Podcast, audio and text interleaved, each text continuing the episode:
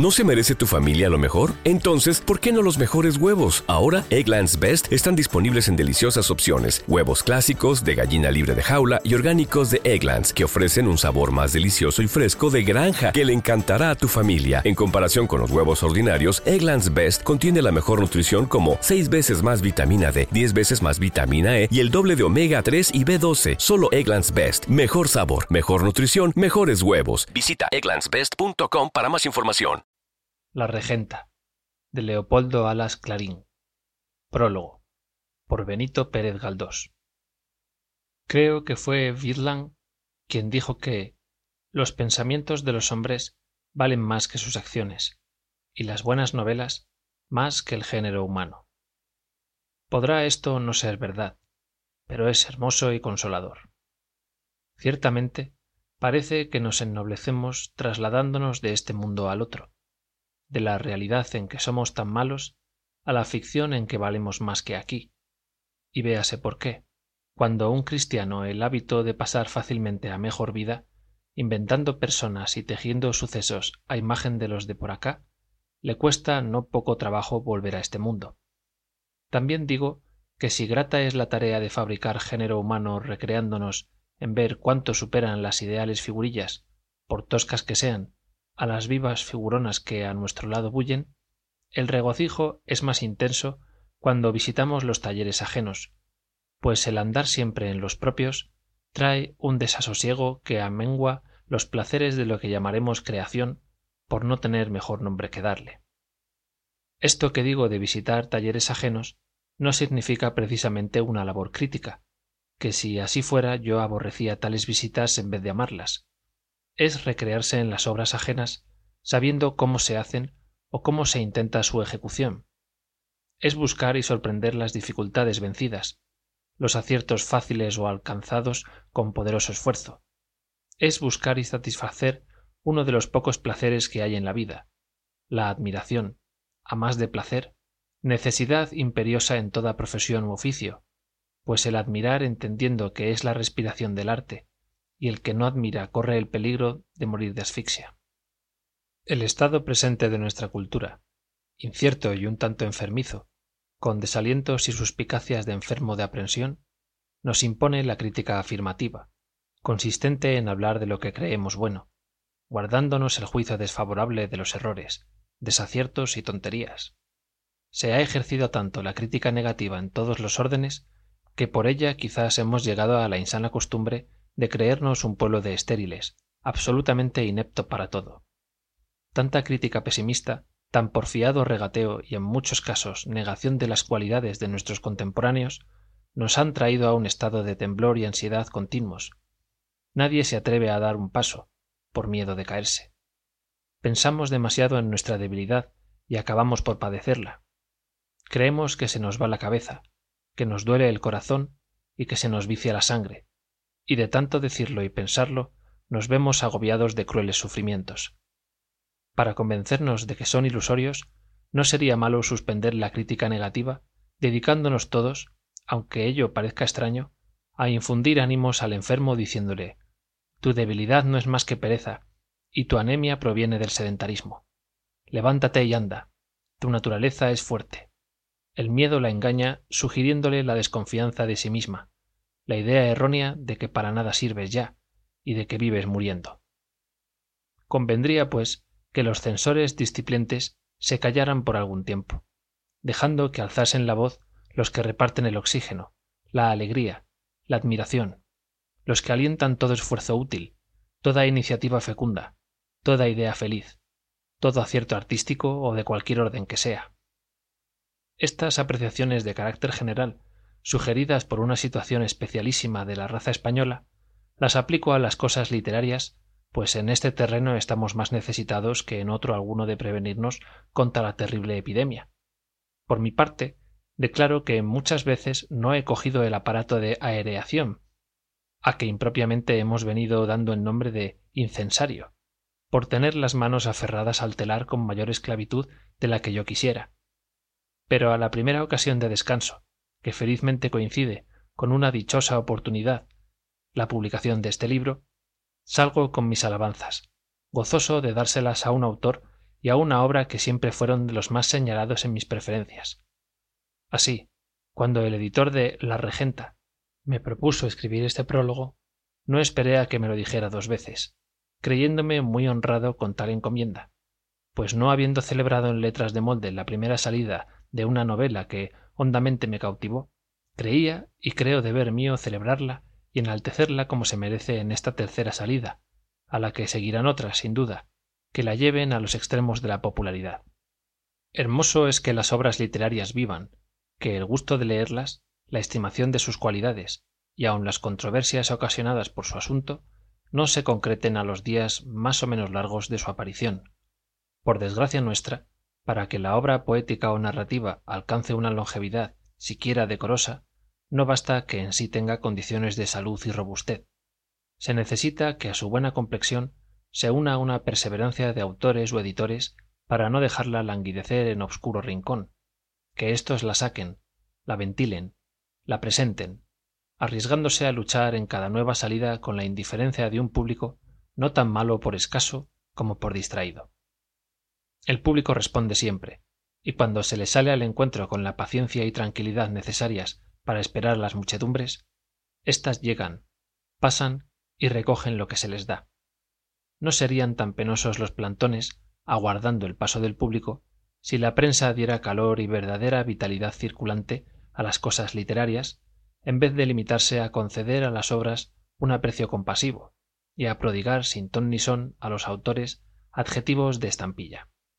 Sin duda corresponde al presente estado social y político la culpa de que nuestra prensa sea como es, y de que no pueda ser de otro modo mientras nuevos tiempos y estados mejores no le infundan la devoción del arte.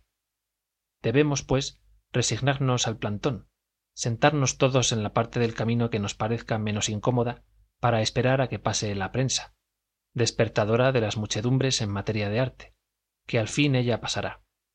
No dudemos que pasará. Todo es cuestión de paciencia. En los tiempos que corren, esa preciosa virtud hace falta para muchas cosas de la vida artística. Sin ella la obra literaria corre peligro de no nacer, o de arrastrar vida miserable después de un penoso nacimiento.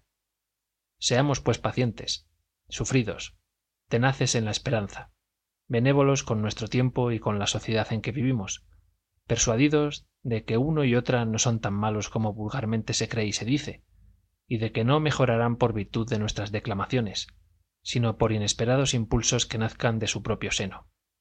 Y como esto del público y sus perezas o estímulos, aunque pertinente al asunto de este prólogo, no es la principal materia de él, basta con lo dicho y entremos en La Regenta, donde hay mucho que admirar, encanto de la imaginación por una parte y por otra recreo del pensamiento.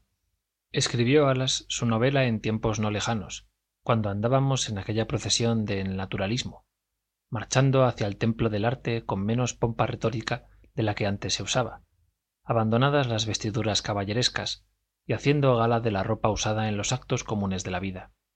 A muchos imponía miedo el tal naturalismo, creyéndolo portador de todas las fealdades sociales y humanas. En su mano veían un gran plumero con el cual se proponía limpiar el techo de ideales, que a los ojos de él eran como telarañas, y una escoba, con la cual había que barrer del suelo las virtudes, los sentimientos puros y el lenguaje decente. Creían que el naturalismo sustituía el diccionario usual por otro formado con la recopilación prolija de cuantos dicen en sus momentos de furor los carreteros y las verduleras, los chulos y golfos más desvergonzados. Las personas crédulas y sencillas no ganan para sustos en los días en que se hizo moda hablar de aquel sistema, como de una rara novedad y de un peligro para el arte. Luego se vio que no era peligro ni sistema, ni siquiera novedad, pues todo lo esencial del naturalismo lo teníamos en casa desde tiempos remotos y antiguos y modernos conocían ya la soberana ley de ajustar las ficciones del arte a la realidad de la naturaleza y del alma, representando cosas y personas, caracteres y lugares como Dios los ha hecho. Era tan solo novedad la exaltación del principio y un cierto desprecio de los resortes imaginativos y de la psicología espaciada y ensoñadora. Fuera de esto, el llamado naturalismo nos era familiar a los españoles en el reino de la novela, pues los maestros de este arte lo practicaron con toda la libertad del mundo, y de ellos tomaron enseñanza los noveladores ingleses y franceses. nuestros contemporáneos ciertamente no lo habían olvidado cuando vieron traspasar la frontera el estandarte naturalista, que no significaba más que la repatriación de una vieja idea. En los días mismos de esta repatriación tan trompeteada, la pintura fiel de la vida era practicada en España por Pereda y otros, y lo había sido antes por los escritores de costumbres. Pero fuerza es reconocer del naturalismo que acá volvía como una corriente circular parecida al Gulf Stream, traía más calor y menos delicadeza y gracia. El nuestro, la corriente inicial, encarnaba la realidad en el cuerpo y rostro de un humorismo que era quizá la forma más genial de nuestra raza. Al volver a casa la onda venía radicalmente desfigurada. En el paso por Albión habíanle arrebatado la socarronería española, que fácilmente convirtieron el humor inglés las manos hábiles de Fielding, Dickens y Thackeray, y despojado de aquella característica elemental, el naturalismo cambió de fisonomía en manos francesas. Lo que perdió en gracia y donosura, lo ganó en fuerza analítica y en extensión, aplicándose a estados psicológicos que no encajan fácilmente en la forma picaresca. Recibimos, pues, con mermas y adiciones, y no nos asustemos del símil comercial, la mercancía que habíamos exportado y casi desconocíamos la sangre nuestra y el aliento del alma española que aquel ser literario conservaba después de las alteraciones ocasionadas por sus viajes. En resumidas cuentas, Francia, con su poder incontrastable, nos imponía una reforma de nuestra propia obra sin saber que era nuestra. Aceptámosla nosotros restaurando el naturalismo y devolviéndole lo que le habían quitado, el humorismo, y empleando éste en las formas narrativas y descriptivas conforme a la tradición cervantesca. Cierto que nuestro esfuerzo para integrar el sistema no podía tener en Francia el eco que aquí tuvo la interpretación seca y descarnada de las purezas e impurezas del natural, porque Francia, poderosa, impone su ley en todas las artes. Nosotros no somos nada en el mundo, y las voces que aquí damos, por mucho que quieran elevarse, no salen de la estrechez de esta pobre casa. Pero al fin, consolémonos de nuestro aislamiento en el rincón occidental, reconociendo en familia que nuestro arte de la naturalidad, con su feliz concierto entre lo serio y lo cómico, responde mejor que el francés a la verdad humana, que las crudezas descriptivas pierden toda repugnancia bajo la máscara burlesca empleada por Quevedo, y que los profundos estudios psicológicos pueden llegar a la mayor perfección con los gramos de sal española que escritores como don Juan Valera saben poner hasta en las más hondas disertaciones sobre cosa mística y estética. Para corroborar lo dicho, ningún ejemplo mejor que La Regenta, muestra feliz del naturalismo restaurado, reintegrado en la calidad y ser de su origen, empresa para Clarín muy fácil y que hubo de realizar sin sentirlo, dejándose llevar de los impulsos primordiales de su grande ingenio, influido intensamente por la irresistible fuerza de la opinión literaria en favor de la sinceridad narrativa y descriptiva. Admitió estas ideas con entusiasmo y las expuso disueltas en la inagotable vena de su graciosa picardía. Picaresca es en cierto modo la regenta, lo que no excluye de ella la seriedad, en el fondo y en la forma, ni la descripción acertada de los más graves estados del alma humana. Y al propio tiempo, qué feliz aleación de las bromas y las veras, fundidas juntas en el crisol de una lengua que no tiene semejante en la expresión equívoca ni en la gravedad socarrona. Hermosa es la verdad siempre, pero en el arte seduce y enamora más cuando entre sus distintas vestiduras poéticas escoge y usa con desenfado la de la gracia, que es sin duda la que mejor cortan españolas tijeras, la que tiene por riquísima tela nuestra lengua incomparable, y por costura y acomodamiento la prosa de los maestros del siglo de oro. Y de la enormísima cantidad de sal que Clarín ha derramado en las páginas de La Regenta, da fe la tenacidad con que a ellas se agarran los lectores sin cansancio en el largo camino desde el primer al último capítulo. De mí sé decir que pocas obras he leído en que el interés profundo, la verdad de los caracteres y la viveza del lenguaje me hayan hecho olvidar tanto como en esta las dimensiones, terminando la lectura con el desconsuelo de no tener por delante otra derivación de los mismos sucesos y nueva salida o reencarnación de los propios personajes. Desarrollase la acción de la regenta en la ciudad que bien podríamos llamar patria de su autor, aunque no nació en ella, pues en Vetusta tiene Clarín sus raíces atávicas y en Vetusta moran todos sus afectos. Así los que están sepultados como los que risueños y alegres viven, brindando esperanzas. En Vetusta ha transcurrido la mayor parte de su existencia. Allí se inició su vocación literaria.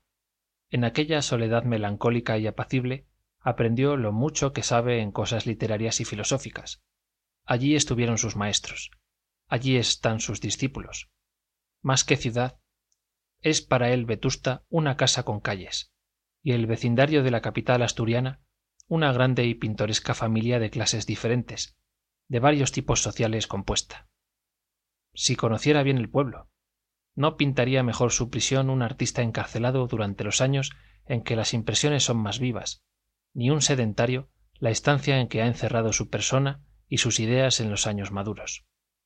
Calles y personas, rincones de la catedral y del casino, ambiente de pasiones o chismes, figuras graves o ridículas pasan de la realidad a las manos del arte, y con exactitud pasmosa se reproducen en la mente del lector, que acaba por creerse vetustense, y ve proyectada su sombra sobre las piedras musgosas, entre las sombras de los transeúntes que andan por la encimada, o al pie de la gallardísima torre de la iglesia mayor. Comienza Clarín su obra con un cuadro de vida clerical, prodigio de verdad y gracia, sólo comparable a otro cuadro de vida de casino provinciano que más adelante se encuentra.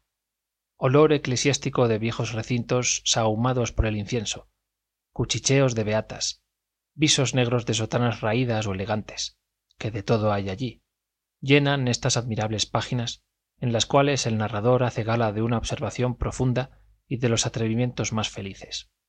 En medio del grupo presenta Clarín la figura culminante de su obra, el magistral don Fermín de Pas, personalidad grande y compleja, tan humana por el lado de sus méritos físicos como por el de sus flaquezas morales, que no son flojas, bloque arrancado de la realidad.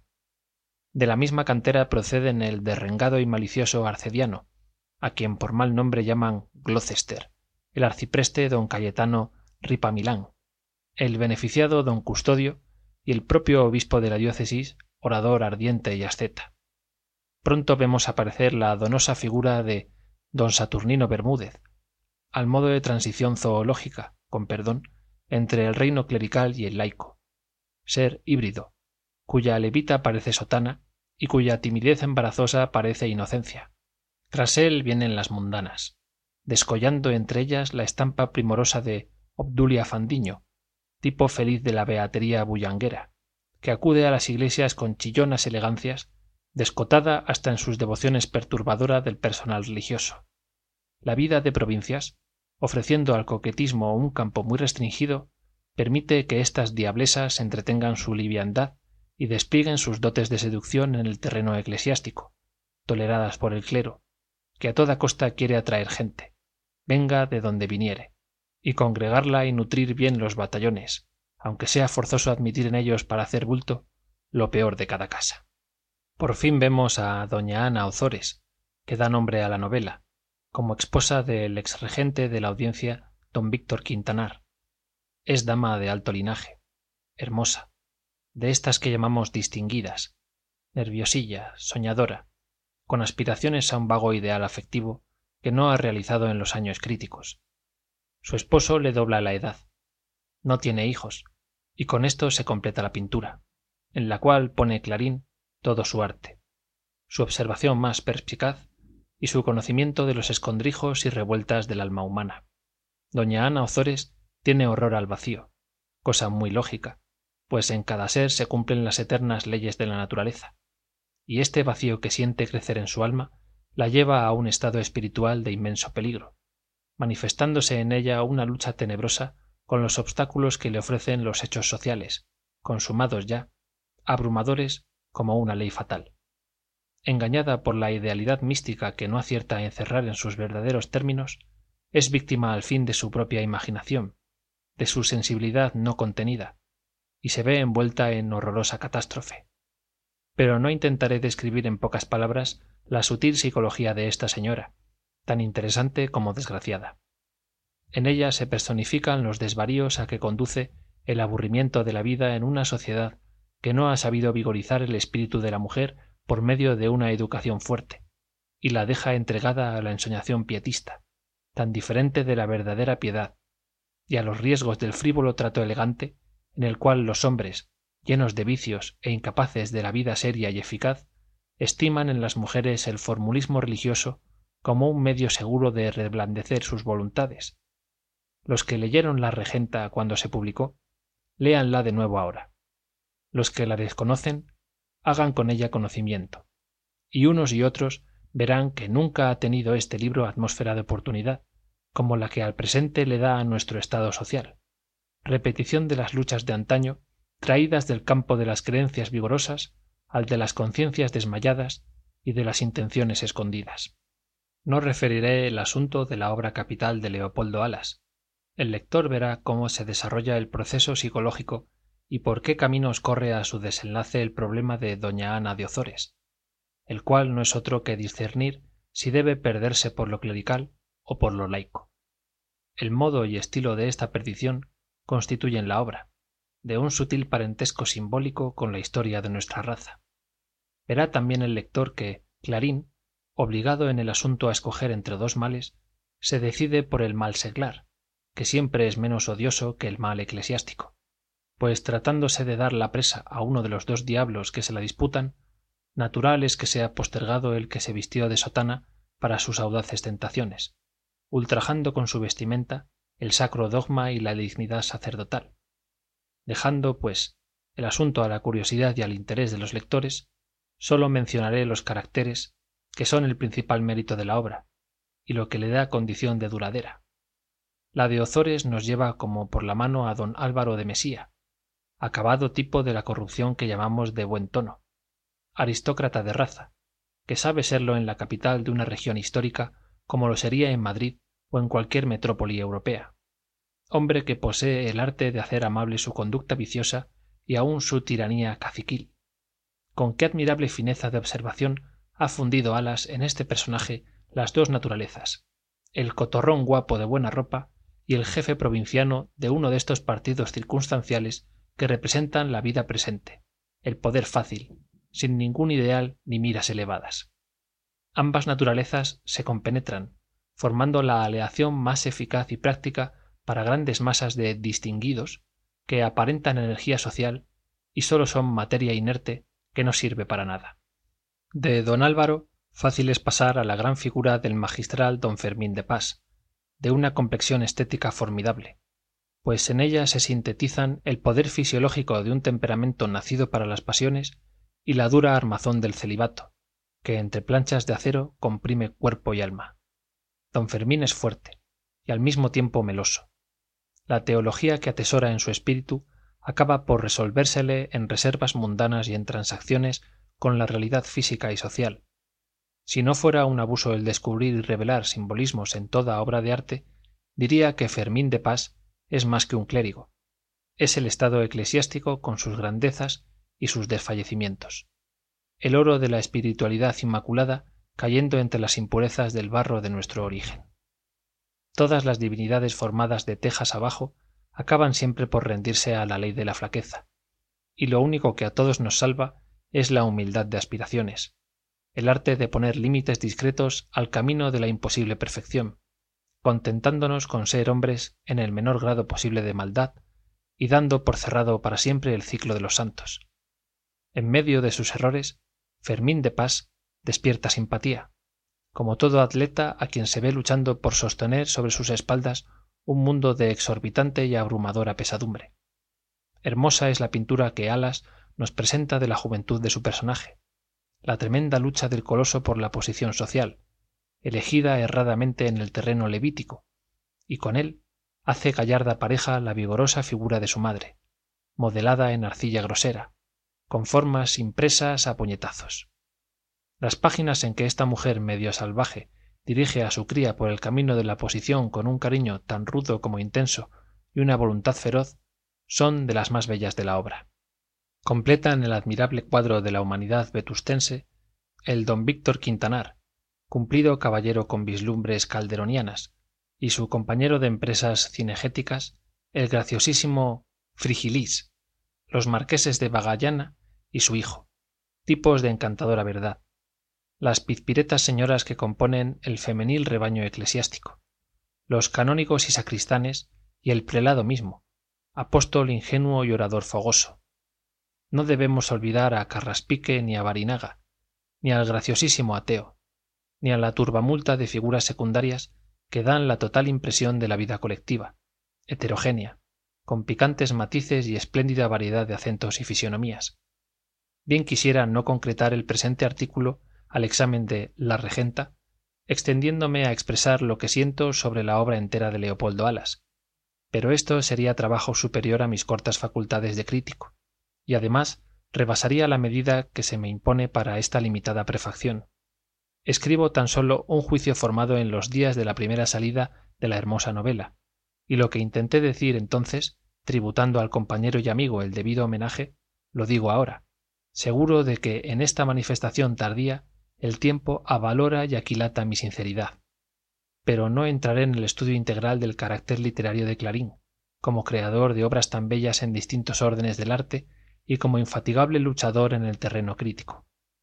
Su obra es grande y rica y el que esto escribe no acertaría a encerrarla en una clara síntesis por mucho empeño que en ello pusiera. Otros lo harán con el método y serenidad convenientes cuando llegue la ocasión de ofrecer al ilustre hijo de asturias la consagración solemne oficial en cierto modo de su extraordinario ingenio. Consagración que cuanto más tardía será más justa y necesaria. Como un armando palacio está la literatura oficial en apremiante deuda con leopoldo alas esperando la reparación toda españa y las regiones de américa que son nuestras por la lengua y la literatura le tienen por personalidad de inmenso relieve y valía en el grupo final del siglo que se fue y de este que ahora empezamos. Grupo de hombres de estudio de hombres de paciencia y de hombres de inspiración por el cual tiende nuestra raza a sacudir su pesimismo diciendo no son los tiempos tan malos ni el terruño tan estéril como afirman los de fuera y más aún los de dentro de casa. Quizá no demos todo el fruto conveniente pero flores ya hay. Y viéndolas y admirándolas aunque el fruto no responda a nuestras esperanzas obligados nos sentimos todos a conservar y cuidar el árbol. Benito pérez galdós enero de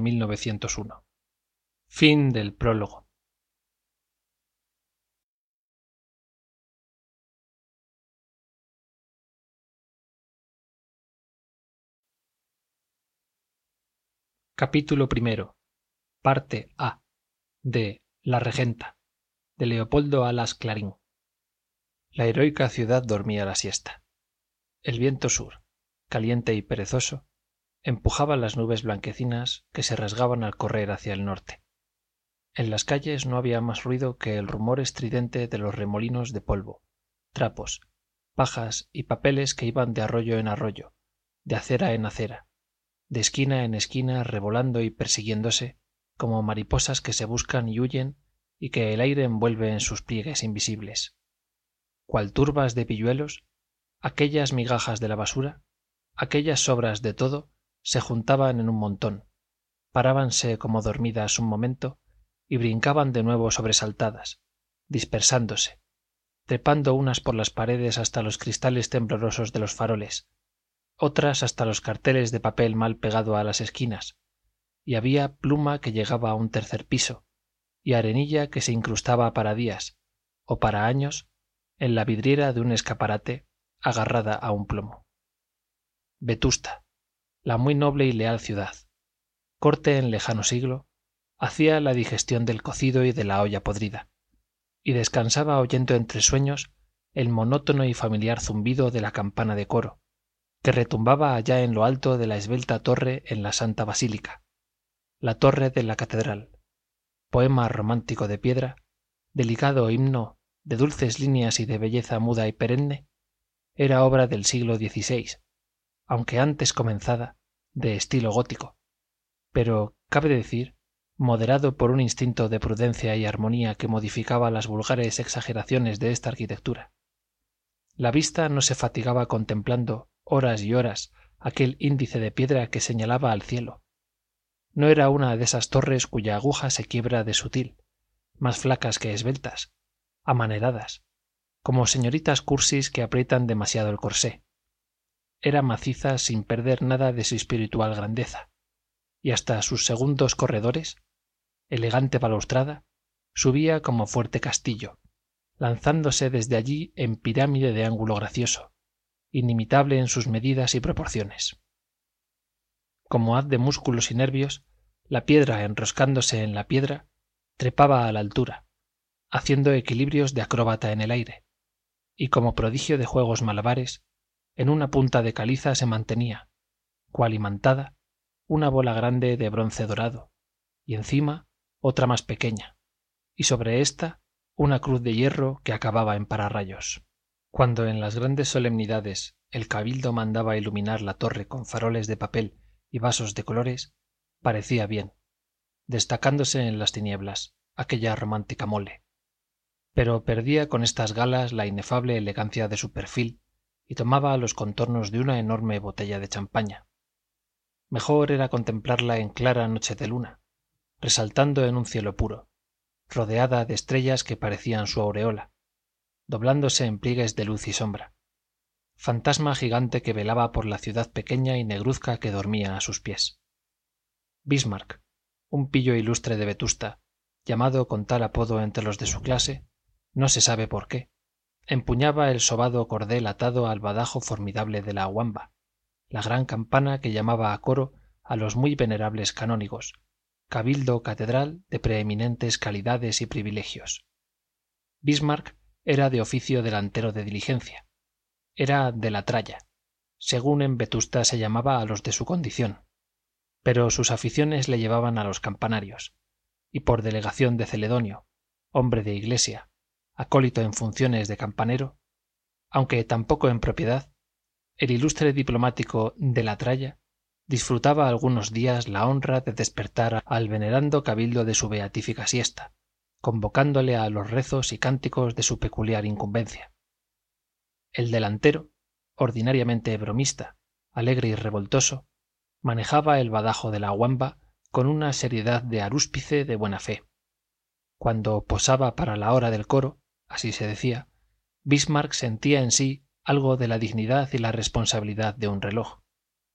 Celedonio ceñía al cuerpo la sotana negra sucia y raída estaba asomado a una ventana caballero en ella y escupía con desdén y por el colmillo a la plazuela. Y si se le antojaba disparaba chinitas sobre algún raro transeúnte que le parecía del tamaño y de la importancia de un ratoncillo. Aquella altura se les subía a la cabeza a los pilluelos y les inspiraba un profundo desprecio de las cosas terrenas. Mía tú chiripa que dice que puede más que yo dijo el monaguillo casi escupiendo las palabras. Y disparó media patata asada y podrida a la calle apuntando a un canónigo pero seguro de no tocarle. Qué ha de poder respondió bismarck que en el campanario adulaba a celedonio y en la calle le trataba a puntapiés y le arrancaba a viva fuerza las llaves para subir a tocar las oraciones. Tú pues más que todos los delanteros menos yo. Porque tú echas la zancadilla mainate y eres más grande. Mía chico quieres catice al señor magistral que entra ahora le conoces tú desde ahí claro bobo le conozco en el menear los manteos. Mía ven acá.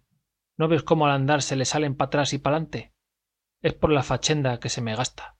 Ya lo decía el señor custodio el beneficiao a don pedro el campanero el otro día. Ese don fermín tiene más orgullo que don rodrigo la horca. Y don pedro se reía.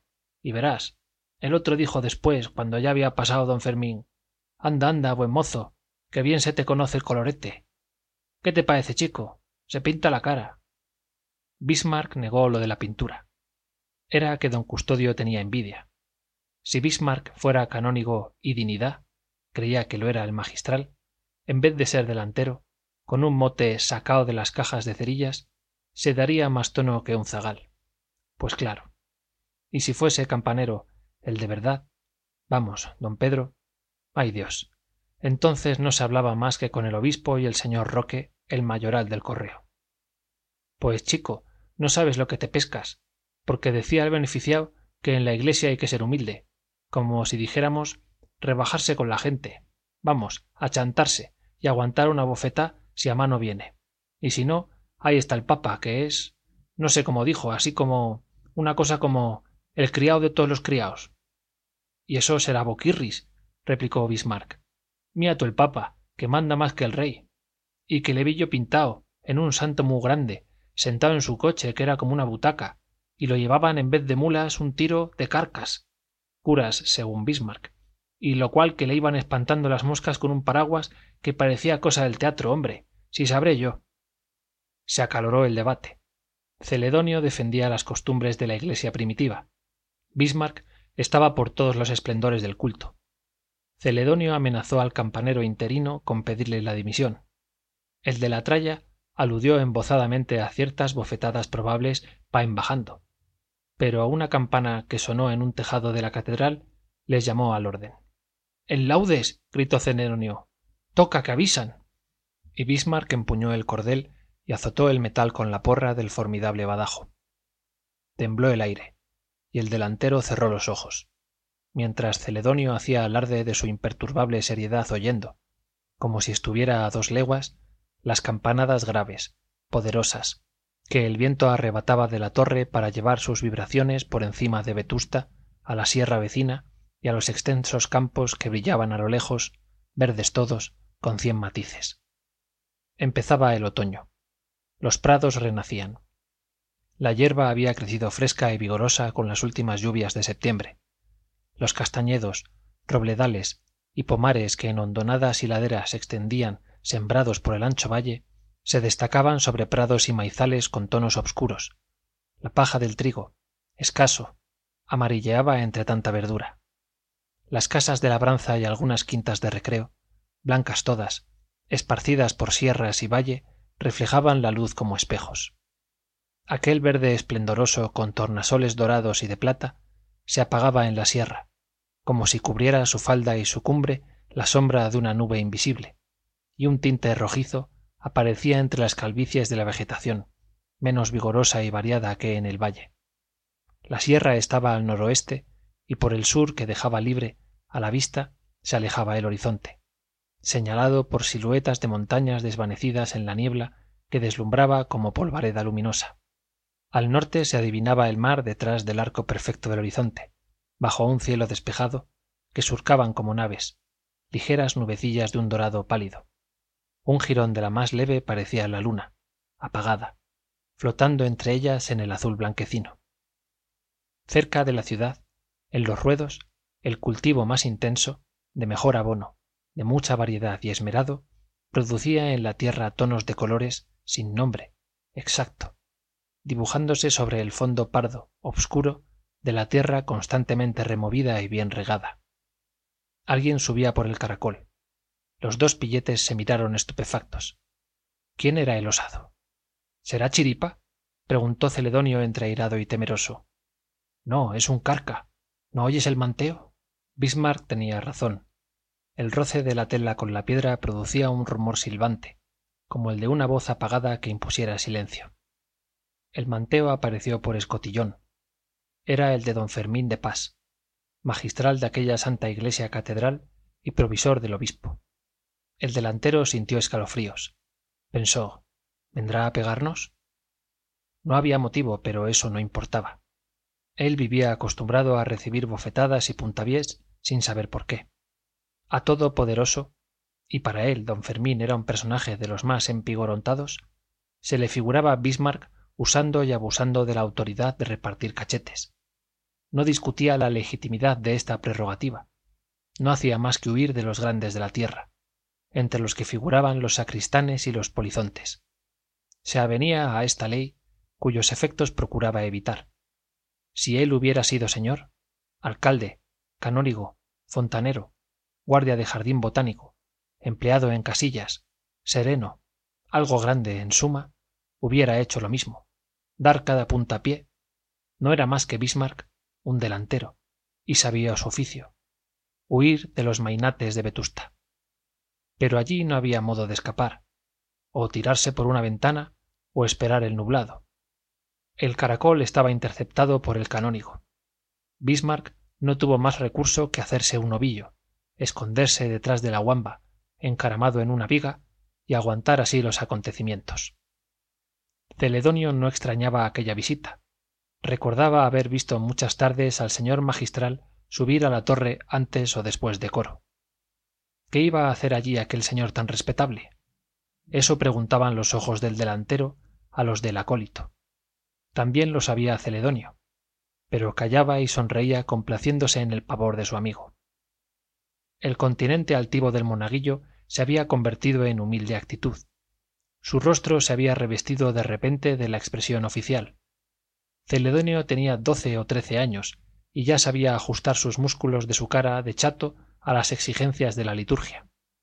Sus ojos eran grandes de un castaño sucio y cuando el pillastre se creía en funciones eclesiásticas los movía con afectación de abajo a arriba de arriba abajo imitando a muchos sacerdotes y beatas que conocía y trataba. Pero sin pensarlo daba una intención lúbrica y cínica a su mirada como una meretriz de calleja que anuncia su triste comercio con los ojos sin que la policía pueda reivindicar los derechos de la moral pública. La boca muy abierta y desdentada seguía a su manera los aspavientos de los ojos y celedonio en su expresión de humildad beatífica pasaba del feo tolerable al feo asqueroso. Así como en las mujeres de su edad se anuncian por asomos de contornos turgentes las elegantes líneas del sexo en el acólito sin órdenes se podía adivinar futura y próxima perversión de instintos naturales provocada ya por aberraciones de una educación torcida. Cuando quería imitar bajo la sotana manchada de cera los acompasados y ondulantes movimientos de don anacleto familiar del obispo creyendo manifestar así su vocación celedonio se movía y gesticulaba como hembra desfachatada sirena de cuartel. Esto ya lo había notado el palomo empleado laico de la catedral perrero según mal nombre de su oficio pero no se había atrevido a comunicar sus aprensiones a ningún superior. Obedeciendo a un criterio merced al cual había desempeñado treinta años seguidos con dignidad y prestigio sus funciones complejas de aseo y vigilancia. En presencia del magistral celedonio había cruzado los brazos e inclinado la cabeza después de apearse de la ventana. Aquel don fermín que allá abajo en la calle de la rúa parecía un escarabajo qué grande se mostraba ahora a los ojos humillados del monaguillo y a los aterrados ojos de su compañero. Celedonio apenas le llegaba a la cintura al canónigo. Veía enfrente de sí la sotana tersa de pliegues escultóricos rectos simétricos una sotana de medio tiempo de rico castor delgado y sobre ella flotaba el manteo de seda abundante de muchos pliegues y vuelos. Bismarck detrás de la guamba no veía del canónigo más que los bajos y los admiraba. Aquello era señorío ni una mancha. Los pies parecían los de una dama. Calzaban media morada como si fueran de obispo. Y el zapato era de esmerada labor y piel muy fina y lucía hebilla de plata. Sencilla pero elegante que decía muy bien sobre el color de la media. Si los pilletes hubieran osado mirar cara a cara a don fermín le hubieran visto al asomar en el campanario serio cejijunto al notar la presencia de los campaneros levemente turbado y en seguida sonriente con una suavidad resbaladiza en la mirada y una bondad estereotipada en los labios. Tenía razón el delantero. De pas no se pintaba más bien parecía estucado. En efecto su tez blanca tenía los reflejos del estuco en los pómulos un tanto avanzados bastante para dar energía y expresión característica al rostro sin afearlo. Había un ligero encarnado que a veces tiraba al color del alzacuello y de las medias. No era pintura ni el color de la salud ni pregonero del alcohol. Era el rojo que brota en las mejillas al calor de palabras de amor o de vergüenza que se pronuncian cerca de ellas palabras que parecen imanes que atraen el hierro de la sangre. Esta especie de congestión también la causa el orgasmo de pensamientos del mismo estilo. En los ojos del magistral verdes con pintas que parecían polvo de rapé lo más notable era la suavidad del liquen pero en ocasiones de en medio de aquella crasitud pegajosa salía un resplandor punzante que era una sorpresa desagradable como una aguja en una almohada de plumas. Aquella mirada la resistían pocos a unos les daba miedo a otros asco. Pero cuando algún audaz la sufría el magistral la humillaba cubriéndola con el telón carnoso de unos párpados anchos gruesos insignificantes como es siempre la carne informe. La nariz larga recta sin corrección ni dignidad también era sobrada de carne hacia el extremo y se inclinaba como árbol bajo el peso de excesivo fruto. Aquella nariz era la obra muerta en aquel rostro todo expresión aunque escrito en griego porque no era fácil leer y traducir lo que el magistral sentía y pensaba. Los labios largos y delgados finos pálidos parecían obligados a vivir comprimidos por la barba que tendía a subir amenazando para la vejez aún lejana entablar relaciones con la punta de la nariz claudicante. Por entonces no daba al rostro este defecto apariencias de vejez sino expresión de prudencia de la que toca en cobarde hipocresía y anuncia frío y calculador egoísmo. Podía asegurarse que aquellos labios guardaban como un tesoro la mejor palabra la que jamás se pronuncia. La barba puntiaguda y levantisca semejaba el candado de aquel tesoro. La cabeza pequeña y bien formada de espeso cabello negro muy recortado descansaba sobre un robusto cuello blanco de recios músculos un cuello de atleta proporcionado al tronco y extremidades del fornido canónigo. Que hubiera sido en su aldea el mejor jugador de bolos el mozo de más partido. Y a lucir entallada levita el más apuesto azotacalles de vetusta. Como si se tratara de un personaje el magistral saludó a celedonio doblando graciosamente el cuerpo y extendiendo hacia él la mano derecha. Blanca fina de muy afilados dedos no menos cuidada que si fuera la de aristocrática señora. Celedonio contestó con una genuflexión como las de ayudar a misa. Bismarck oculto vio con espanto que el canónigo sacaba de un bolsillo interior de la sotana un tubo que a él le pareció de oro. Vio que el tubo se dejaba estirar como si fuera de goma y se convertía en dos y luego en tres todos seguidos pegados. Indudablemente aquello era un cañón chico suficiente para acabar con un delantero tan insignificante como él. No. Era un fusil porque el magistral lo acercaba a la cara y hacía con él puntería. Bismarck respiró. No iba con su personilla aquel disparo. Apuntaba el carca hacia la calle asomado a una ventana. El acólito de puntillas sin hacer ruido se había acercado por detrás al provisor y procuraba seguir la dirección del catalejo celedonio era un monaguillo de mundo. Entraba como amigo de confianza en las mejores casas de vetusta y si supiera que bismarck tomaba un anteojo por un fusil se le reiría en las narices. Uno de los recreos solitarios de don fermín de pas consistía en subir a las alturas. Era montañés y por instinto buscaba las cumbres de los montes y los campanarios de las iglesias. En todos los países que había visitado había subido a la montaña más alta y si no las había a la más soberbia torre. No se daba por enterado de cosa que no viniese a vista de pájaro abarcándola por completo y desde arriba. Cuando iba a las aldeas acompañando al obispo en su visita siempre había de emprender a pie o a caballo como se pudiera una excursión a lo más empirigotado. En la provincia cuya capital era vetusta abundaban por todas partes montes de los que se pierden entre nubes pues a los más arduos y elevados ascendía el magistral dejando atrás al más robusto andarín al más experto montañés. Cuanto más subía más ansiaba subir. En vez de fatiga sentía fiebre que les daba vigor de acero a las piernas y aliento de fragua a los pulmones. Llegar a lo más alto era un triunfo voluptuoso para de pas.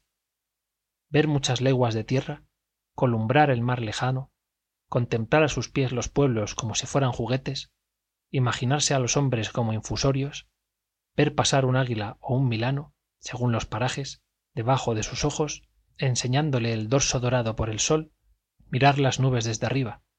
Eran intensos placeres de su espíritu altanero que de pas se procuraba siempre que podía. Entonces sí que en sus mejillas había fuego y en sus ojos dardos. En vetusta no podía saciar esta pasión. Tenía que contentarse con subir algunas veces a la torre de la catedral solía hacerlo a la hora del coro por la mañana o por la tarde según le convenía. Celedonio que en alguna ocasión aprovechando un descuido había mirado por el anteojo del provisor sabía que era de poderosa atracción. Desde los segundos corredores mucho más altos que el campanario había él visto perfectamente a la regenta una guapísima señora pasearse leyendo un libro por su huerta que se llama el parque de los ozores. Sí señor la había visto como si pudiera tocarla con la mano. Y eso que su palacio estaba en la rinconada de la plaza nueva bastante lejos de la torre pues tenía en medio de la plazuela de la catedral la calle de la rúa y la de san pelayo. Qué más con aquel anteojo se veía un poco del billar del casino que estaba junto a la iglesia de santa maría y él celedonio había visto pasar las bolas de marfil rodando por la mesa. Y sin el anteojo quiá que en cuanto se veía el balcón como un ventanillo de una grillera. Mientras el acólito hablaba así en voz baja a bismarck que se había atrevido a acercarse seguro de que no había peligro el magistral olvidado de los campaneros paseaba lentamente sus miradas por la ciudad escudriñando sus rincones levantando con la imaginación los techos aplicando su espíritu a aquella inspección minuciosa como el naturalista estudia con poderoso microscopio las pequeñeces de los cuerpos. No miraba a los campos no contemplaba la lontananza de montes y nubes. Sus miradas no salían de la ciudad. Vetusta era su pasión y su presa. Mientras los demás le tenían por sabio teólogo filósofo y jurisconsulto él estimaba sobre todas su ciencia de vetusta la conocía palmo a palmo por dentro y por fuera por el alma y por el cuerpo. Había escudriñado los rincones de las conciencias y los rincones de las casas. Lo que sentía en presencia de la heroica ciudad era gula hacia su anatomía. No como el fisiólogo que sólo quiere estudiar sino como el gastrónomo que busca los bocados apetitosos. No aplicaba el escalpelo sino el trinchante y bastante resignación era contentarse por ahora con vetusta. De pas había soñado con más altos destinos y aún no renunciaba a ellos.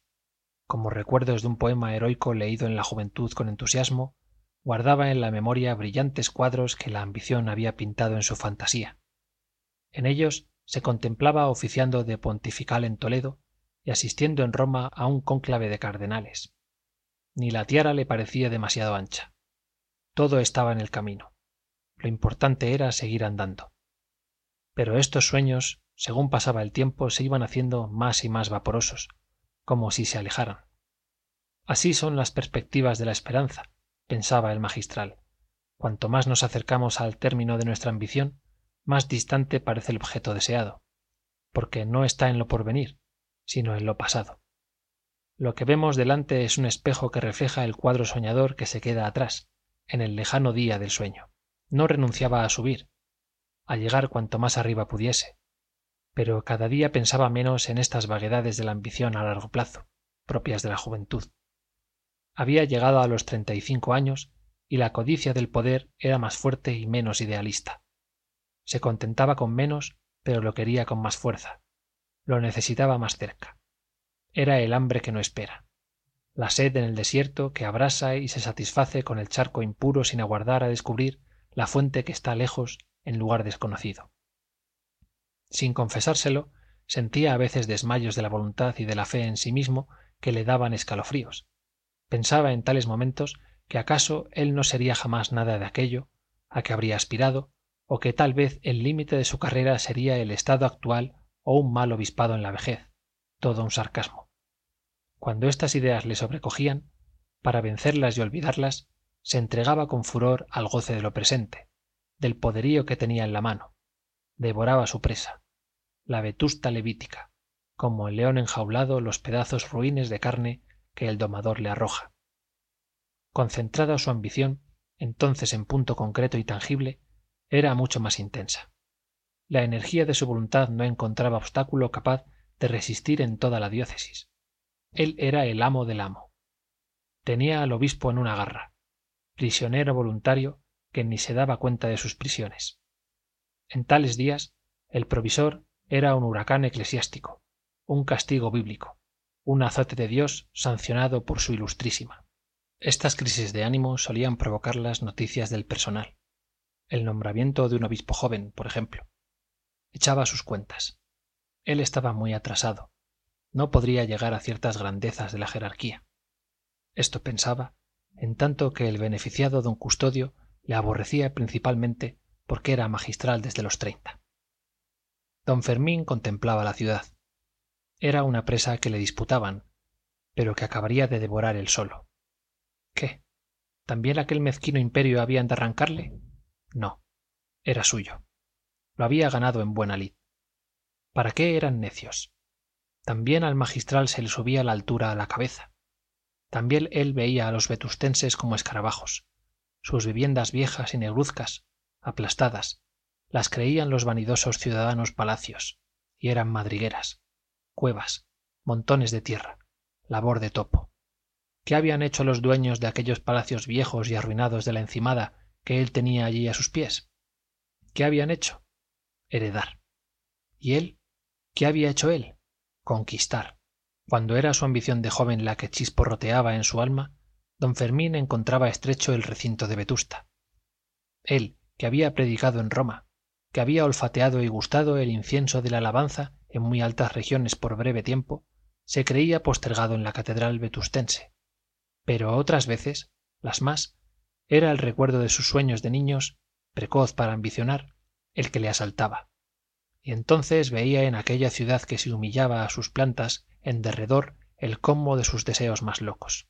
Era una especie de placer material pensaba de pas el que sentía comparando sus ilusiones de la infancia con la realidad presente.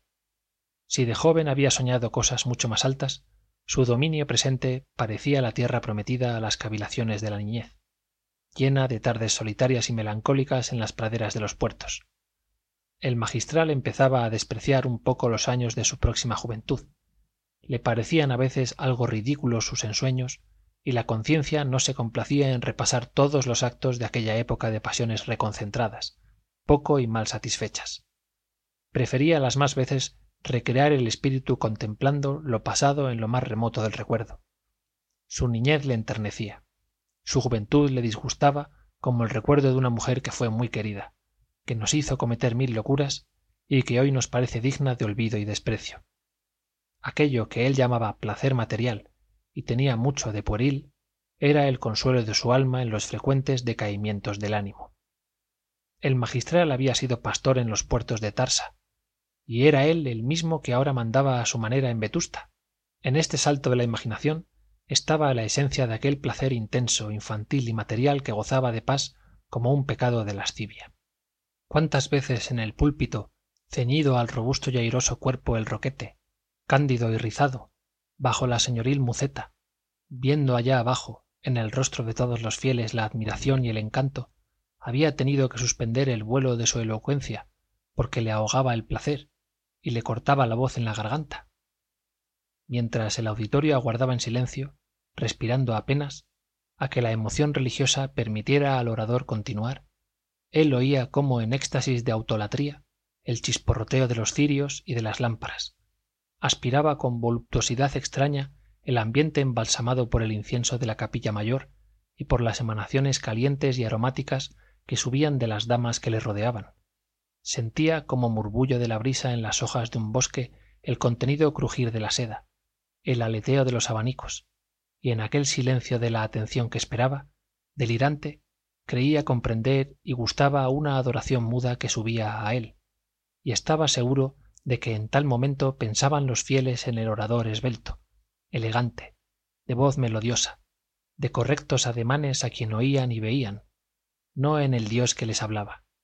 Entonces sí que sin poder él desechar aquellos recuerdos se le presentaba su infancia en los puertos aquellas tardes de su vida de pastor melancólico y meditabundo horas y horas hasta el crepúsculo pasaba soñando despierto en una cumbre oyendo las esquilas del ganado esparcido por el cueto.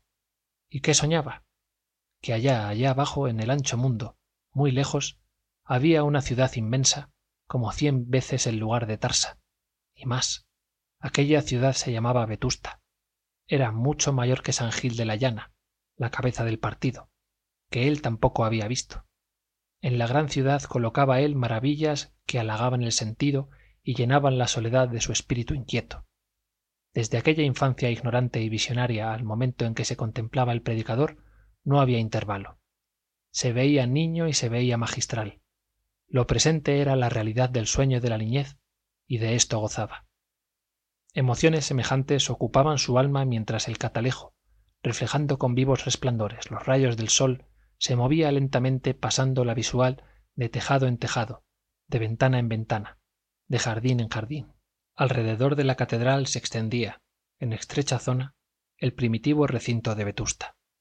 Comprendía lo que se llamaba el barrio de la encimada y dominaba todo el pueblo que se había ido estirando por noroeste y por sudeste.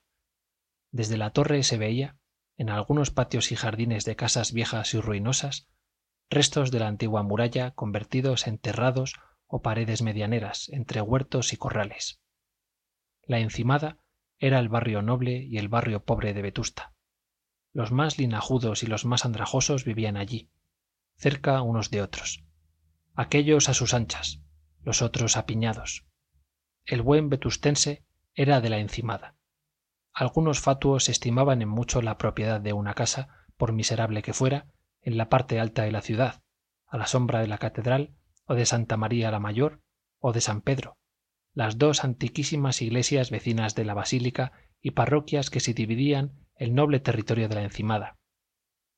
El magistral veía a sus pies el barrio linajudo compuesto de caserones con ínfulas de palacios conventos grandes como pueblos y tugurios donde se amontonaba la plebe vetustense demasiado pobre para poder habitar las barriadas nuevas allá abajo en el campo del sol al sudeste donde la fábrica vieja levantaba sus augustas chimeneas enrededor de las cuales un pueblo de obreros había surgido. Casi todas las calles de la encimada eran estrechas tortuosas húmedas sin sol. Crecía en algunas la hierba la limpieza de aquellas en que predominaba el vecindario noble o de tales pretensiones por lo menos era triste casi miserable como la limpieza de las cocinas pobres de los hospicios. Parecía que la escoba municipal y la escoba de la nobleza pulcra habían dejado en aquellas plazuelas y callejas las huellas que el cepillo deja en el paño raído. Había por allí muy pocas tiendas y no muy lucidas. Desde la torre se veía la historia de las clases privilegiadas contada por piedras y adobes en el recinto viejo de vetusta. La iglesia ante todo. Los conventos ocupaban cerca de la mitad del terreno santo domingo solo tomaba una quinta parte del área total de la encimada. Seguía en tamaño las recoletas donde se habían reunido en tiempo de la revolución de septiembre dos comunidades de monjas que juntas eran diez y ocupaban con su convento y huerto la sexta parte del barrio. Verdad era que san vicente estaba convertido en cuartel y dentro de sus muros retumbaba la indiscreta voz de la corneta profanación constante del sagrado silencio secular del convento ampuloso y plateresco de las clarisas había hecho el estado un edificio para toda clase de oficinas y en cuanto a san benito era lóbrega prisión de mal seguros delincuentes. Todo esto era triste pero el magistral que veía con amargura en los labios estos despojos de que le daba elocuente representación el catalejo podía abrir el pecho al consuelo y a la esperanza contemplando fuera del barrio noble al oeste y al norte gráficas señales de la fe rediviva en los alrededores de vetusta donde construía la piedad nuevas moradas para la vida conventual más lujosas más elegantes que las antiguas si no tan sólidas ni tan grandes. La revolución había derribado había robado pero la restauración que no podía restituir alentaba el espíritu que reedificaba y ya las hermanitas de los pobres tenían coronado el edificio de su propiedad tacita de plata que brillaba cerca del espolón al oeste no lejos de los palacios y chalets de la colonia o sea el barrio nuevo de americanos y comerciantes del reino.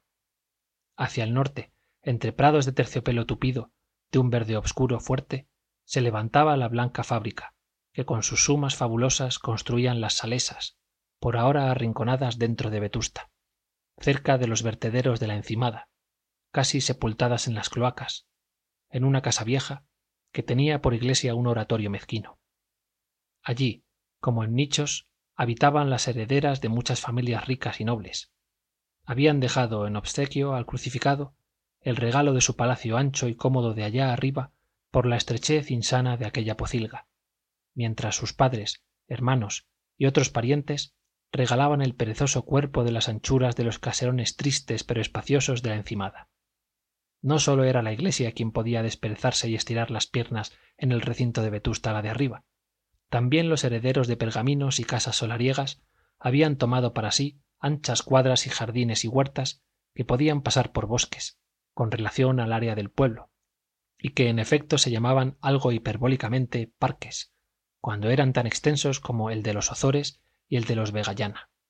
Y mientras no sólo a los conventos y a los palacios sino también a los árboles se les dejaba campo abierto para alargarse y ensancharse como querían los míseros plebeyos que a fuerza de pobres no habían podido oír los codazos del egoísmo noble o regular vivían hacinados en casas de tierra que el municipio obligaba a tapar con una capa de cal y era de ver cómo aquellas casuchas apiñadas se enchufaban y saltaban unas sobre otras y se metían en los tejados por los ojos o sea las ventanas.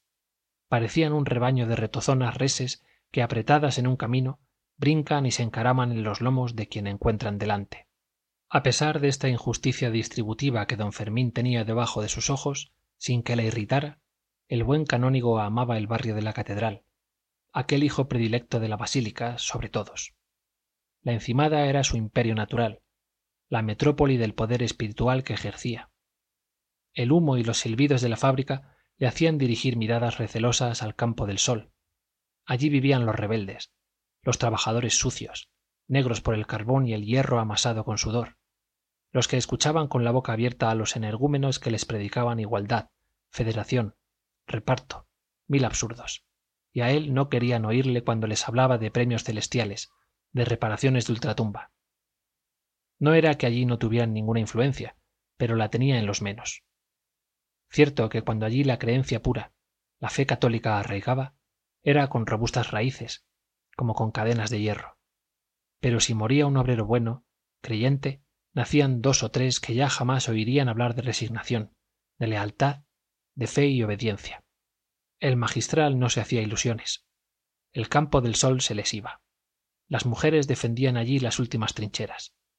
Poco tiempo antes del día en que de pas meditaba así varias ciudadanas del barrio de obreros habían querido matar a pedradas a un forastero que se titulaba pastor protestante. Pero estos excesos estos paroxismos de la fe moribunda más entristecían que animaban al magistral. No aquel humo no era de incienso. Subía a lo alto pero no iba al cielo. Aquellos silbidos de las máquinas le parecían burlescos silbidos de sátira silbidos de látigo. Hasta aquellas chimeneas delgadas largas como monumentos de una idolatría, parecían parodias de las agujas de las iglesias.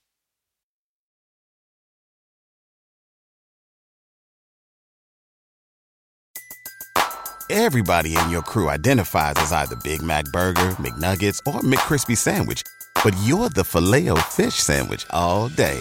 That crispy fish, that savory tartar sauce, that melty cheese, that pillowy bun. Yeah, you get it every time. And if you love the filet of fish, right now you can catch two of the classics you love for just $6. Limited time only. Price and participation may vary. Cannot be combined with any other offer. Single item at regular price. Ba da ba ba ba. ¿No se merece tu familia lo mejor? Entonces, ¿por qué no los mejores huevos? Ahora, Egglands Best están disponibles en deliciosas opciones. Huevos clásicos, de gallina libre de jaula y orgánicos de Egglands, que ofrecen un sabor más delicioso y fresco de granja que le encantará a tu familia. En comparación con los huevos ordinarios, Egglands Best contiene la mejor nutrición como 6 veces más vitamina D, 10 veces más vitamina E y el doble de omega 3 y B12. Solo Egglands Best. Mejor sabor, mejor nutrición, mejores huevos. Visita egglandsbest.com para más información.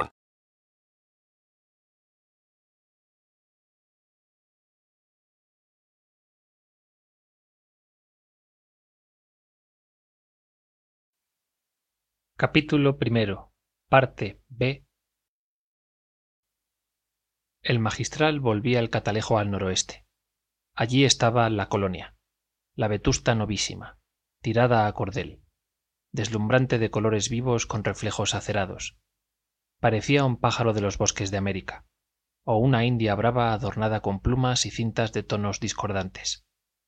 Igualdad geométrica, desigualdad, anarquía cromáticas en los tejados todos los colores del iris como en los muros de ecbátana galerías de cristales robando a los edificios por todas partes la esbeltez que podía suponérseles. Alardes de piedra inoportunos. Solidez afectada. Lujo vocinglero la ciudad del sueño de un indiano que va mezclada con la ciudad de un usurero o de un mercader de paños o de harinas que se quedan y edifican despiertos. Una pulmonía posible por una pared maestra ahorrada una incomodidad segura por una fastuosidad ridícula. Pero no importa. El magistral no atiende a nada de eso. No ve allí más que riqueza. Un perú en miniatura del cual pretende ser el pizarro espiritual. Y ya empieza a serlo. Los indianos de la colonia que en américa oyeron muy pocas misas en vetusta vuelven como a una patria a la piedad de sus mayores. La religión con las formas aprendidas en la infancia es para ellos una de las dulces promesas de aquella españa que veían en sueños al otro lado del mar. Además los indianos no quieren nada que no sea de buen tono que huela a plebeyo. Ni siquiera pueda recordar los orígenes humildes de la estirpe. En vetusta los descreídos no son más que cuatro pillos que no tienen sobre qué caerse muertos. Todas las personas pudientes creen y practican como se dice ahora. Páez don frutos redondo los jacas antolínez los argumosa y otros y otros ilustres américos vespucios del barrio de la colonia siguen escrupulosamente en lo que se les alcanza las costumbres distinguidas de los corujedos vegallanas membibres ozores carraspiques y demás familias nobles de la encimada que se precian de muy buenos y muy rancios cristianos y si no lo hicieran por propio impulso de los páez los redondo etc etc sus respectivas esposas hijas y demás familia del sexo débil obligaríanles a imitar en religión como en todo las maneras ideas y palabras de la envidiada aristocracia. Por todo lo cual el provisor mira al barrio del noroeste con más codicia que antipatía. Si allí hay muchos espíritus que él no ha sondeado todavía si hay mucha tierra que descubrir en aquella américa abreviada las exploraciones hechas las factorías establecidas han dado muy buen resultado y no desconfía don fermín de llevar la luz de la fe más acendrada y con ella su natural influencia a todos los rincones de las bien alineadas casas de la colonia a quien el municipio midió los tejados por un rasero. Pero entretanto de pas volvía amorosamente la visual del catalejo a su encimada querida la noble la vieja la amontonada a la sombra de la soberbia torre una a oriente otra a occidente.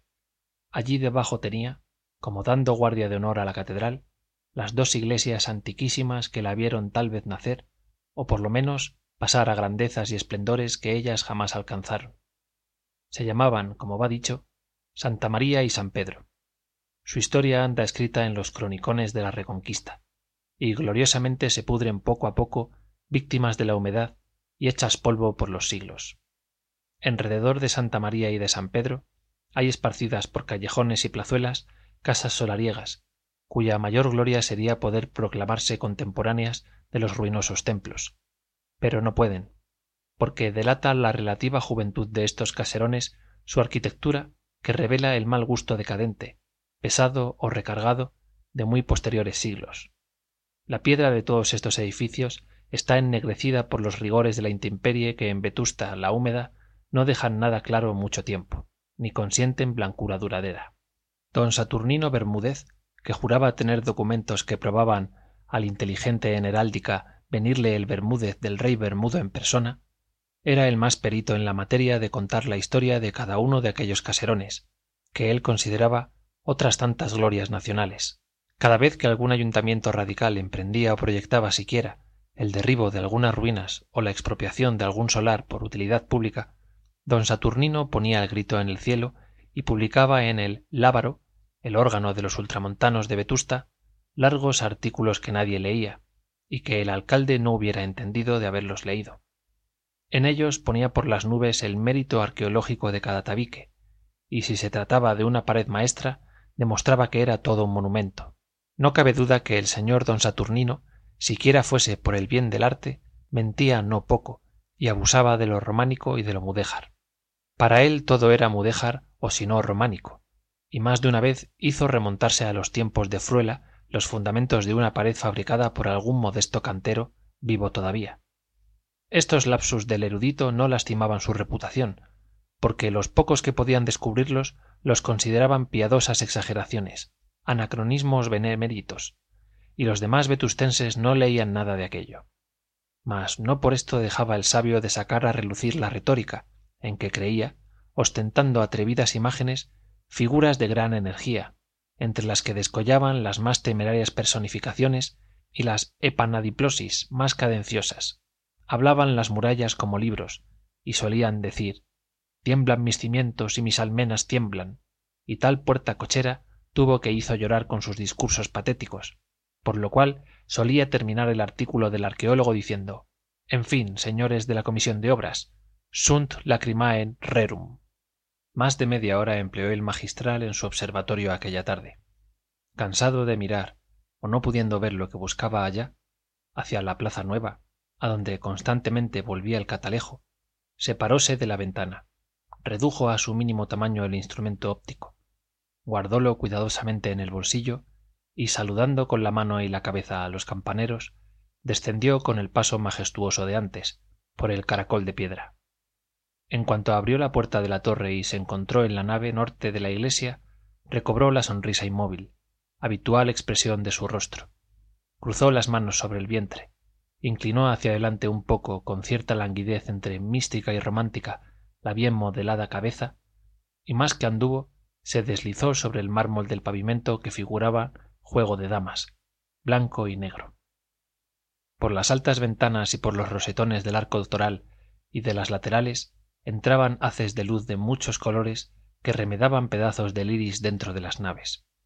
El manteo que el canónigo movía con un ritmo de pasos y suave contoneo iba tomando en sus anchos pliegues al flotar casi al ras del pavimento tornasoles de plumas de faisán y otras veces parecía cola de pavo real. Algunas franjas de luz trepaban hasta el rostro del magistral y ora lo teñían de un verde pálido blanquecino como de planta sombría. Ora le daban viscosa apariencia de planta submarina. Ora la palidez de un cadáver. En la gran nave central del trascoro había muy pocos fieles esparcidos a mucha distancia. En las capillas laterales abiertas en los gruesos muros sumidas en las sombras se veía apenas grupos de mujeres arrodilladas o sentadas sobre los pies rodeando los confesionarios. Aquí y allí se oía el leve rumor de la plática secreta de un sacerdote y una devota en el tribunal de la penitencia. En la segunda capilla del norte la más obscura don fermín distinguió dos señoras que hablaban en voz baja. Siguió adelante. Ellas quisieron ir tras él llamarle pero no se atrevieron. Le esperaban le buscaban y se quedaron sin él. Va al coro dijo una de las damas y se sentaron sobre la tarima que rodeaba el confesionario sumido en tinieblas. Era la capilla del magistral. En el altar había dos candeleros de bronce sin velas sujetos con cadenillas de hierro. Delante del retablo estaba un jesús nazareno de talla los ojos de cristal tristes brillaban en la oscuridad. Los reflejos del vidrio parecían una humedad fría. Era el rostro el de un anémico. La expresión amanerada del gesto anunciaba una idea fija petrificada en aquellos labios finos y en aquellos pómulos afilados como gastados por el roce de besos devotos. Sin detenerse pasó el magistral junto a la puerta de escape del coro. Llegó al crucero. La valla que corre del coro a la capilla mayor estaba cerrada. Don fermín que iba a la sacristía dio el rodeo de la nave del trasaltar flanqueada por otra crujía de capillas. Frente a cada una de éstas empotrados en la pared del ábside había haces de columnas entre los que se ocultaban sendos confesionarios invisibles hasta el momento de colocarse enfrente de ellos. Allí comúnmente ataban y desataban culpas los beneficiados. De uno de estos escondites salió al pasar el provisor como una perdiz levantada por los perros el señor don custodio el beneficiado. Pálido el rostro menos las mejillas encendidas con un tinte cárdeno. Sudaba como una pared húmeda. El magistral miró al beneficiado sin sonreír pinchándole con aquellas agujas que tenía entre la blanda crasitud de sus ojos. Humilló los suyos don custodio y pasó cabizbajo confuso aturdido en dirección al coro. Era gruesecillo adamado tenía aires de comisionista francés vestido con traje talar muy pulcro y elegante el cuerpo bien torneado se lo ceñía, debajo del manteo ampuloso, un roquete que parecía prenda mujeril, sobre la cual ostentaba la muceta ligera, de seda, propia de su beneficio. Este don Custodio era un enemigo doméstico, un beneficiado de la oposición. Creía, o por lo menos propalaba, todas las injurias con que se quería derribar al provisor, y le envidiaba por lo que pudiera haber de cierto en el fondo de tantas calumnias. De Pas le despreciaba. La envidia de aquel pobre clérigo le servía para ver, como en un espejo, los propios méritos. El beneficiado admiraba al magistral, creía en su porvenir, se le figuraba obispo, cardenal, favorito en la corte, influyente en los ministerios, en los salones, mimado por damas y magnates. La envidia del beneficiado soñaba para don Fermín más grandezas que el mismo magistral veía en sus esperanzas. La mirada de éste fue enseguida, rápida y rastrera, al confesionario de que salía el envidioso. Arrodillada junto a una de las celosías, vio a una joven pálida con el hábito del Carmen. No era una señorita, debía de ser una doncella de servicio, una costurera o cosa así, pensó el magistral. Tenía los ojos cargados de una curiosidad maliciosa más irritada que satisfecha. Se santiguó como si quisiera comerse la señal de la cruz y se recogió, sentada sobre los pies, a saborear los pormenores de la confesión, sin moverse del sitio, pegada al confesionario, lleno todavía del calor y el olor de don Custodio. El magistral siguió adelante, dio vuelta al ábside y entró en la sacristía. Era una capilla en forma de cruz latina, grande, fría, con cuatro bóvedas altas. A lo largo de todas las paredes estaba la cajonería, de castaño, donde se guardaba ropa y objetos de culto. Encima de los cajones pendían cuadros de pintores adocenados, antiguos los más, y algunas copias no malas de artistas buenos. Entre cuadro y cuadro ostentaban su dorado viejo algunas cornucopias cuya luna reflejaba apenas los objetos, por culpa del polvo y las moscas. En medio de la sacristía ocupaba largo espacio una mesa de mármol negro del país. Dos monaguillos, con ropón encarnado, guardaban casullas y capas pluviales en los armarios. El palomo, con una sotana sucia y escotada, cubierta la cabeza con enorme peluca echada hacia el cogote, acababa de barrer en un rincón las inmundicias de cierto gato que, no se sabía cómo, entraba en la catedral y lo profanaba todo. El perrero estaba furioso. Los monaguillos se hacían los distraídos, pero él, sin mirarles, les aludía y amenazaba con terribles castigos hipotéticos, repugnantes para el estómago principalmente. El magistral siguió adelante fingiendo no parar mientes en estos pormenores groseros, tan extraños a la santidad del culto. Se acercó a un grupo que en el otro extremo de la sacristía cuchicheaba con la voz apagada de la conversación profana que quiere respetar el lugar sagrado. Eran dos señoras y dos caballeros. Los cuatro tenían la cabeza echada hacia atrás. Contemplaban un cuadro. La luz entraba por ventanas estrechas abiertas en la bóveda y a las pinturas llegaba muy torcida y menguada. El cuadro que miraban estaba casi en la sombra y parecía una gran mancha de negro mate.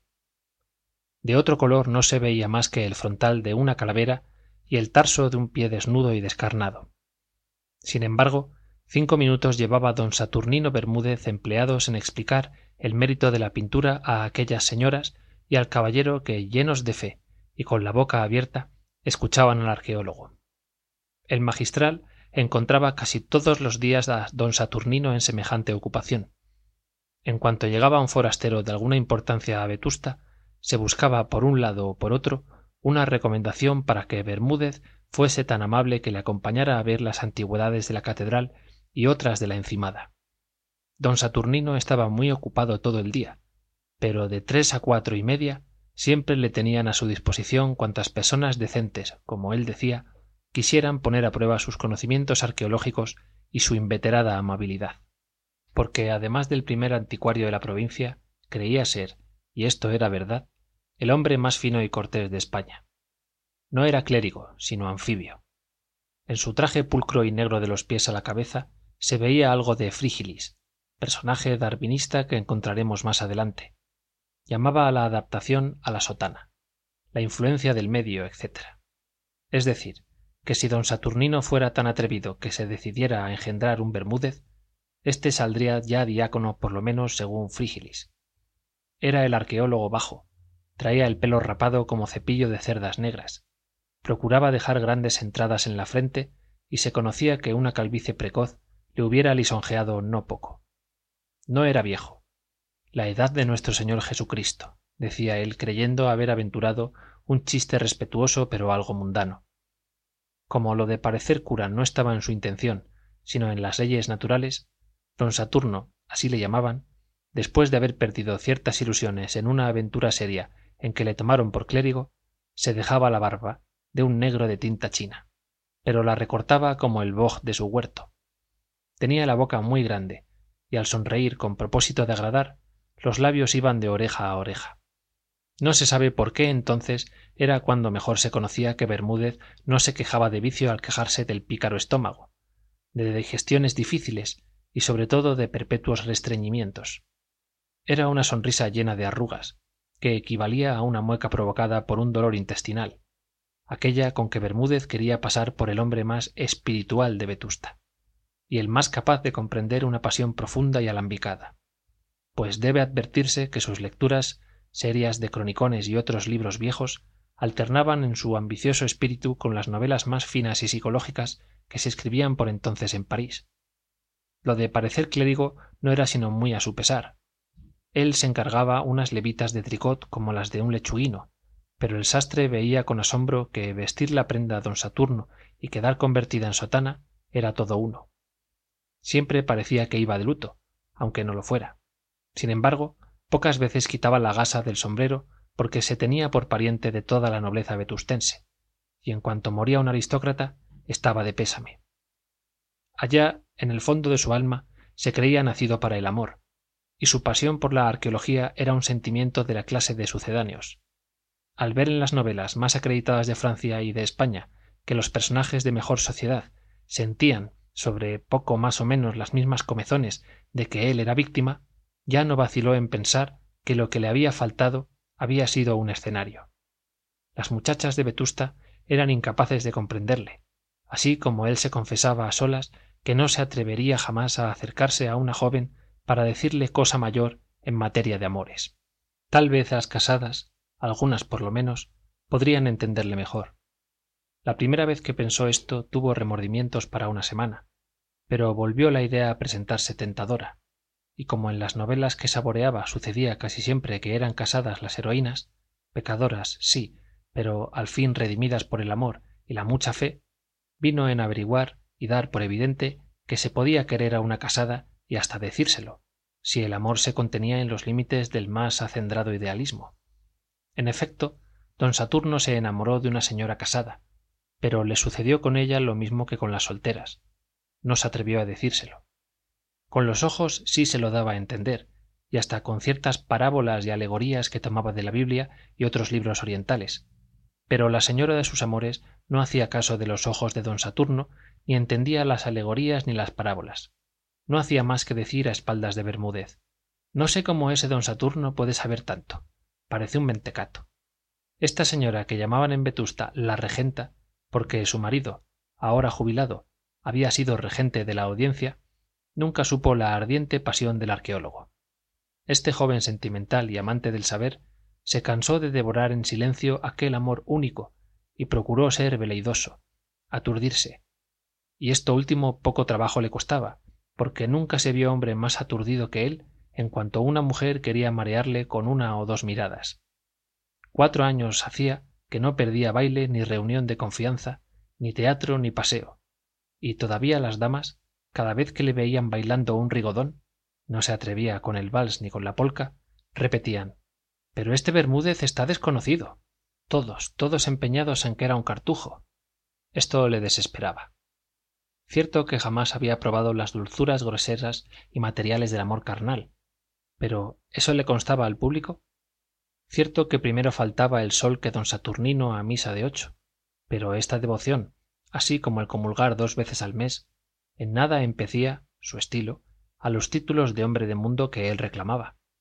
Y si las gentes supieran quién era un embozado que de noche a la hora de las criadas como dicen en vetusta salía muy recatadamente por la calle del rosario torcía entre las sombras por la de quintana y de una en otra llegaba a los porches de la plaza del pan y dejaba a la encimada aventurándose por la colonia solitaria a tales horas.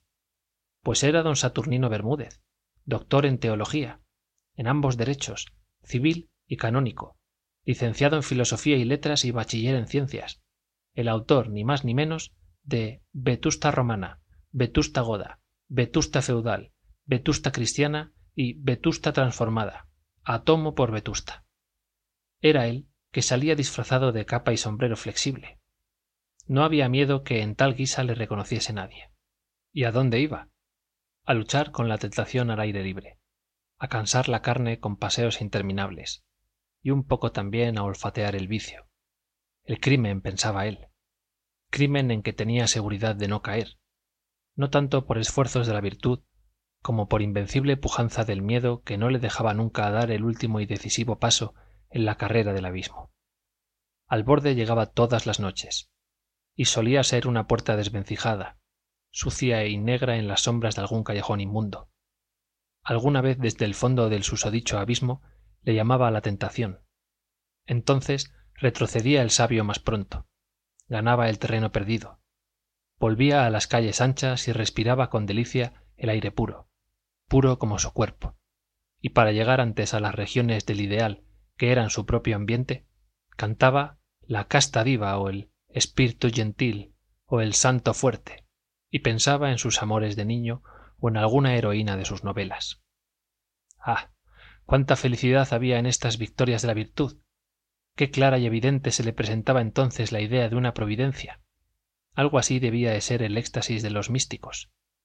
Y don saturno apretando el paso volvía a su casa ebrio de idealismo mojando los embozos de la capa con las lágrimas que le hacía llorar aquel baño de idealidad como él decía para sus adentros.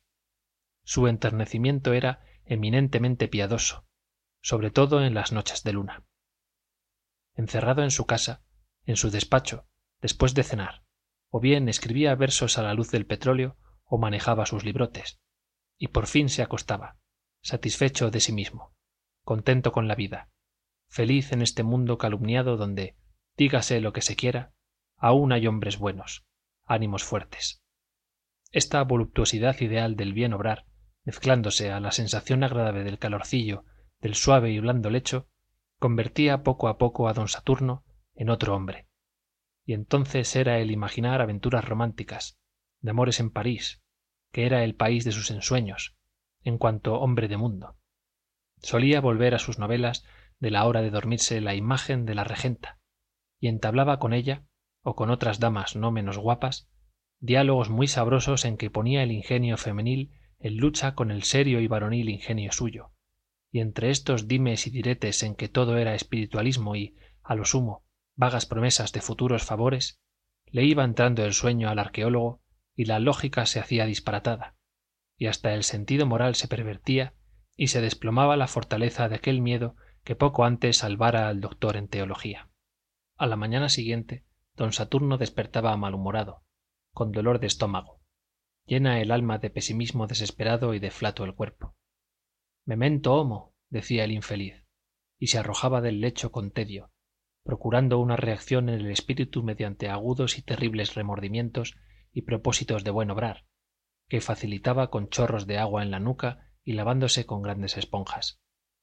Tal vez era la limpieza esa gran virtud que tanto recomienda mahoma la única que positivamente tenía el ilustre autor de vetusta transformada.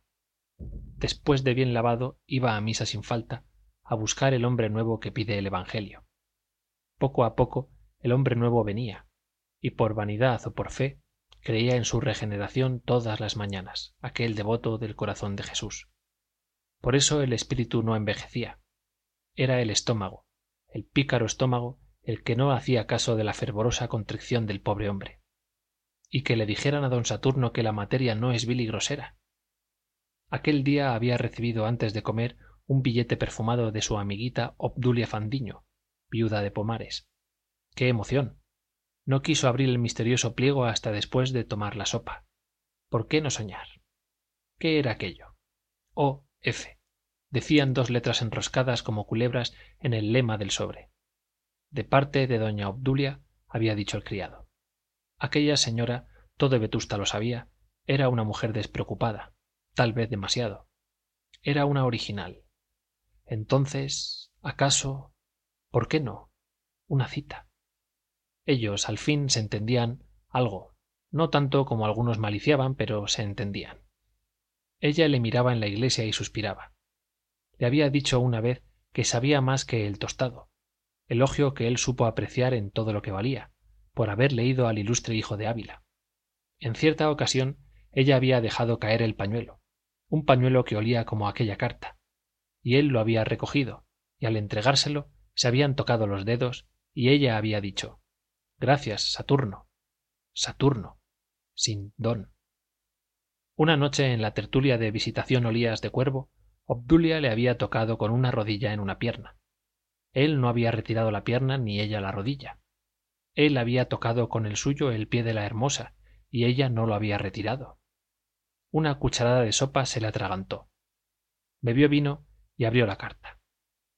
Decía así saturnillo usted que es tan bueno querrá hacerme el obsequio de venir a esta su casa a las tres de la tarde le espero con hubo que dar la vuelta a la hoja.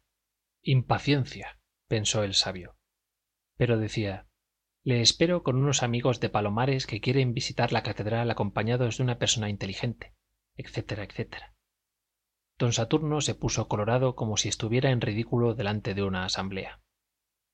No importa se dijo esta visita a la catedral es un pretexto y añadió bien sabe dios que siento la profanación a que se me invita se vistió lo más correctamente que supo y después de verse en el espejo como un lovelaz que estudia arqueología en sus ratos de ocio se fue a casa de doña obdulia.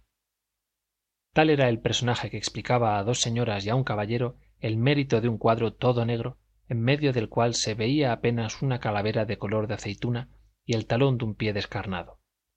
Representaba la pintura a san pablo I ermitaño.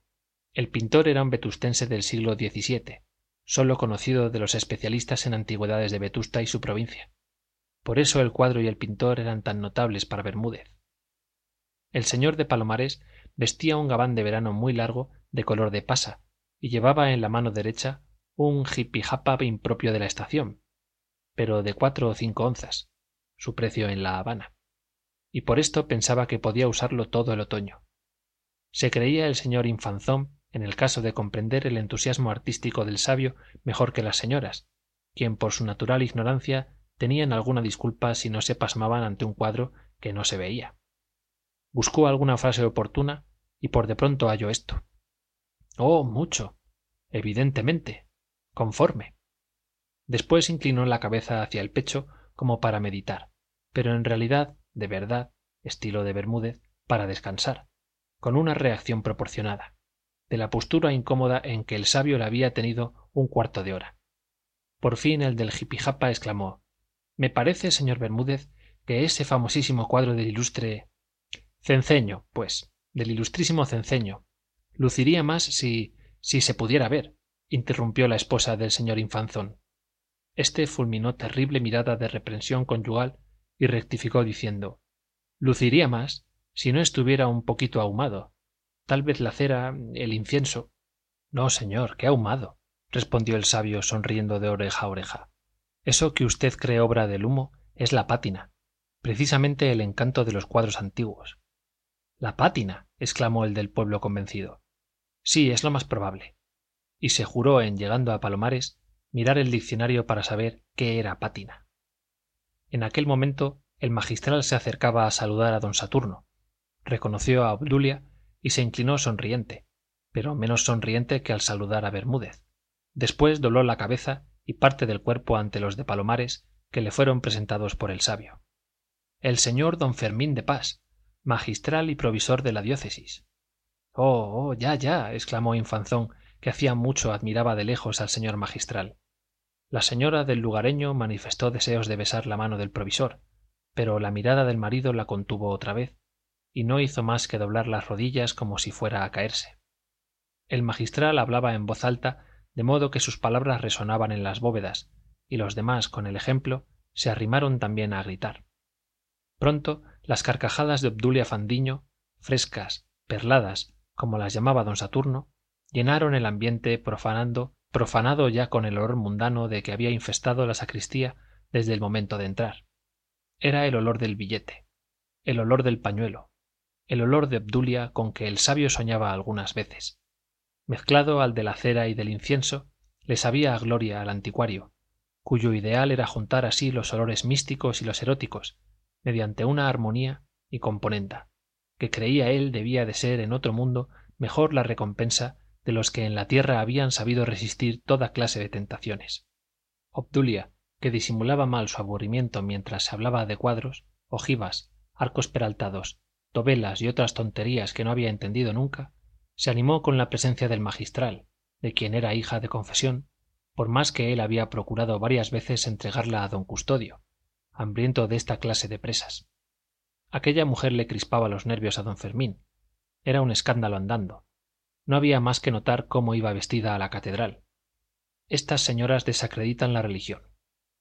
Obdulia ostentaba una capota de terciopelo carmesí debajo de la cual salían abundantes como cascada de oro rizos y más rizos de un rubio sucio metálico artificial.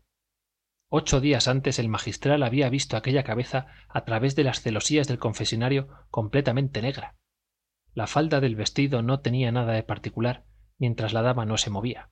Era negra de raso. Pero lo peor de todo era una coraza de seda escarlata que ponía el grito en el cielo. Aquella coraza estaba apretada contra algún armazón no podía ser menos que figuraba formas de una mujer exageradamente dotada por la naturaleza de los atributos de su sexo. Qué brazos qué pecho y todo parecía que iba a estallar. Todo esto encantaba a don saturno mientras irritaba al magistral que no quería aquellos escándalos en la iglesia. Aquella señora entendía la devoción de un modo que podría pasar en otras partes en un gran centro en madrid en parís en roma pero en vetusta no confesaba atrocidades en tono confidencial como podía referírselas en su tocador a alguna amiga de su estofa. Citaba mucho a su amigo el patriarca y al campechano obispo de nauplia. Proponía rifas católicas organizaba bailes de caridad novenas y jubileos a puerta cerrada para las personas decentes. Mil absurdos. El magistral le iba a la mano siempre que podía pero no podía siempre. Su autoridad que era absoluta casi no conseguía sujetar aquel azogue que se le marchaba por las junturas de los dedos. La doña obdulia le fatigaba le mareaba. Y ella que quería seducirle hacerle suyo como al obispo de nauplia aquel prelado tan fino que no se separaba de ella cuando vinieron en el hotel de la pais en madrid tabique en medio. Las miradas más ardientes más negras de aquellos ojos negros grandes y abrasadores eran para de pas.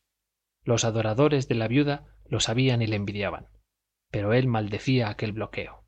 Necia si creerá que a mí se me conquista como a don saturno. A pesar de esta cordial antipatía siempre estaba afable y cortés con la viuda porque en este punto no distinguía entre amigos y enemigos. Era menester que una persona estuviese debajo de sus pies aplastada para que don fermín no usase con ella de formas irreprochables. La urbanidad era un dogma para el magistral lo mismo que para bermúdez pero sacaban de ella muy diferente partido mientras se hablaba de lo mucho bueno que había en la catedral y el lugareño se pasmaba y su señora repetía aquellas admiraciones obdulia se miraba como podía en las altas cornucopias. El magistral se despidió. No podía acompañar a aquellas señoras lo sentía mucho pero le esperaba la obligación el coro. Todos se inclinaron.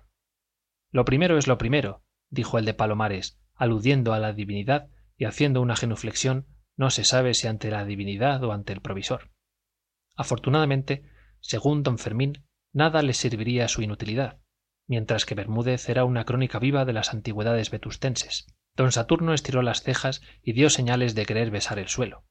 Después miró a obdulia con mirada seria penetrante como una sonda como diciéndole ya lo oyes soy yo el primer anticuario de vetusta según la opinión del mejor teólogo quien se declara esclavo tuyo todo esto quiso decir con los ojos pero ella no debió de entenderlo porque se despidió del magistral dejándole el alma por conducto de las pupilas entre los pliegues amplios y rítmicos del manteo.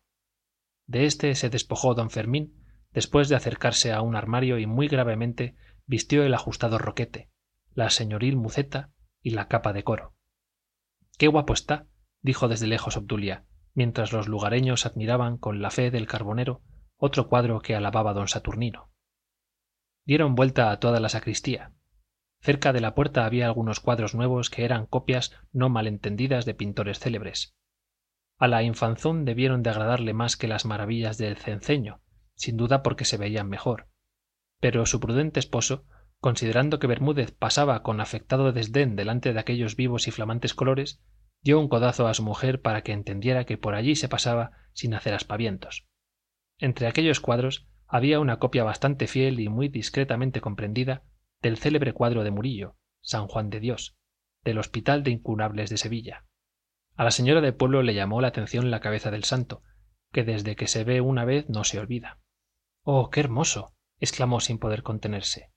Miró don saturno con sonrisa de lástima y dijo sí es bonito pero muy conocido.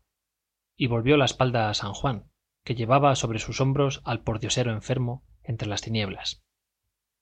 El señor infanzón dio un pellizco a su mujer. Se puso muy colorado y en voz baja la reprendió de esta suerte. Siempre has de avergonzarme. No ves que esto no tiene patina salieron de la sacristía. Por aquí dijo bermúdez señalando a la derecha. Y atravesaron el crucero no sin escándalo de algunas beatas que interrumpieron sus oraciones para descoser y recortar la coraza de fuego de obdulia.